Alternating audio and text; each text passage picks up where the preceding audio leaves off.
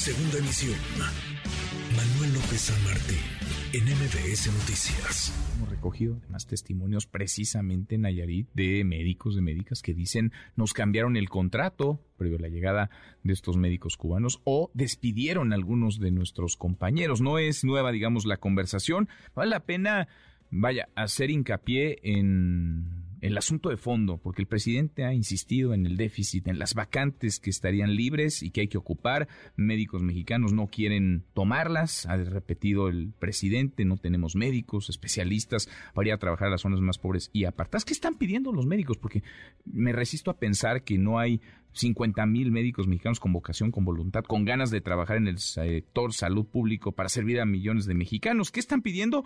Pues lo mínimo, están pidiendo condiciones de seguridad, están pidiendo infraestructura médica y hospitalaria. Ayer, de hecho, le informábamos, salieron a las calles de la Ciudad de México a protestar, a exigir condiciones, sí, de seguridad, como tendríamos que tenerlas todos los ciudadanos en un país donde se respeten las leyes, donde hay Estado de Derecho, pero también están pidiendo justicia por sus compañeros asesinados en los últimos meses. Le agradezco mucho estos minutos a la doctora Eva Pisolato, representante nacional de la Asamblea Mexicana de Médicos Pasantes de Servicio Social. Doctora, gracias, buenas tardes. Hola, ¿qué tal? Buenas tardes. Muchas gracias, por, la invitación. Al contrario, muchas gracias por estos, por estos minutos. ¿Cuál es la situación a la que se enfrentan las y los médicos pasantes de servicio social en, en nuestro país, sobre todo en las zonas pues en las zonas más apartadas, en las zonas más marginadas y muchas veces en las zonas en donde es el crimen y la delincuencia la que pone las reglas.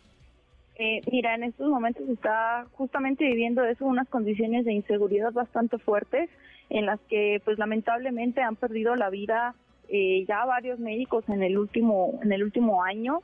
Eh, justamente este mes tuvimos eh, reporte de dos asesinatos, en, uno en, en, el estado de Chihuahua, que fue una médica, una anestesióloga, y días después el asesinato de un compañero pasante en el estado de Durango.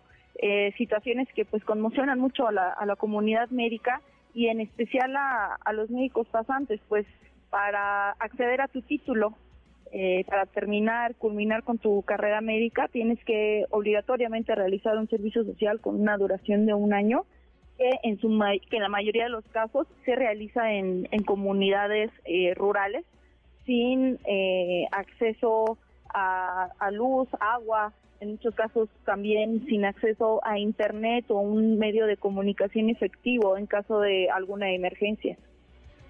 Ahora, ¿qué les dicen las autoridades? Porque hemos escuchado al presidente, más allá de hablar de la seguridad y de gobernadores, más allá de hablar de la seguridad a los médicos y a las médicas pasantes, pues decir, necesitamos que lleguen doctores y doctoras a cubrir la enorme demanda que hay entre los mexicanos, miles, millones de mexicanos, y por tanto, pues traigámoslos de donde, de donde se pueda. Parece más bien un parche que una solución de fondo. Así es, eh, el tema con el servicio social es que ya tiene eh, aproximadamente casi 100 años eh, cumpliendo las necesidades de salud pública de la población. Esto eh, aprovechando el hecho de que el médico tiene que cumplir con este requisito para poderse titular y eh, con una beca muy escasa, lo que provoca que los gastos en salud eh, gubernamentales sean muchísimo más bajos que lo que deberían de ser.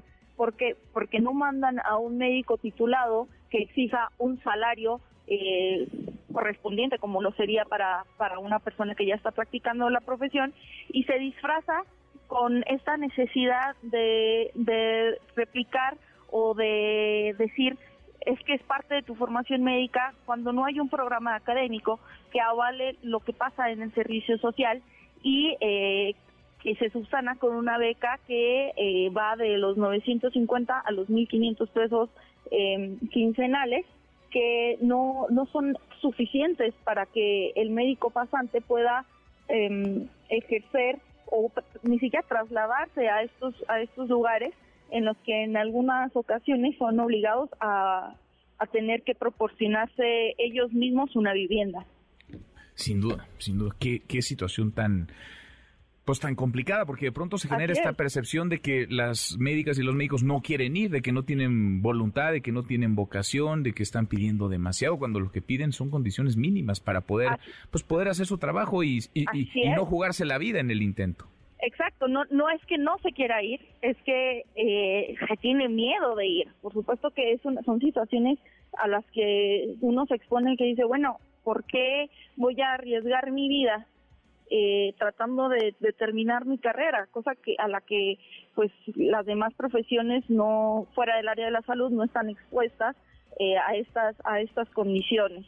Eh, el hecho de querer decir los médicos pasantes no quieren ir es esconder la realidad de no querer soltar un presupuesto necesario para mandar profesionales formados. Esto vulnera también el derecho a la salud de las personas, el no tener una, una correcta formación, no estar terminados en la formación médica, que no haya alguien que te vigile o que te instruya durante este ciclo eh, entre comillas, académico, eh, vulnera también la, eh, este derecho a la salud. Además de que son clínicas que no cuentan con la infraestructura y con los insumos necesarios para poder trabajar. Entonces, esto pone, pone en, en, situaciones de vulnerabilidad tanto a médicos como a la población en general. Pues, en fin, qué, qué cosa y qué incómodo el papel, la posición en la que han colocado a ustedes, que de por sí hacen un enorme esfuerzo en lo individual y ahora también tienen que luchar, pelear contra los gobiernos que les meten el pie. En fin, doctora, gracias por estos minutos. Muchísimas gracias, que tengan muy buen día. Igualmente, muy, muy buenas tardes. Noticias.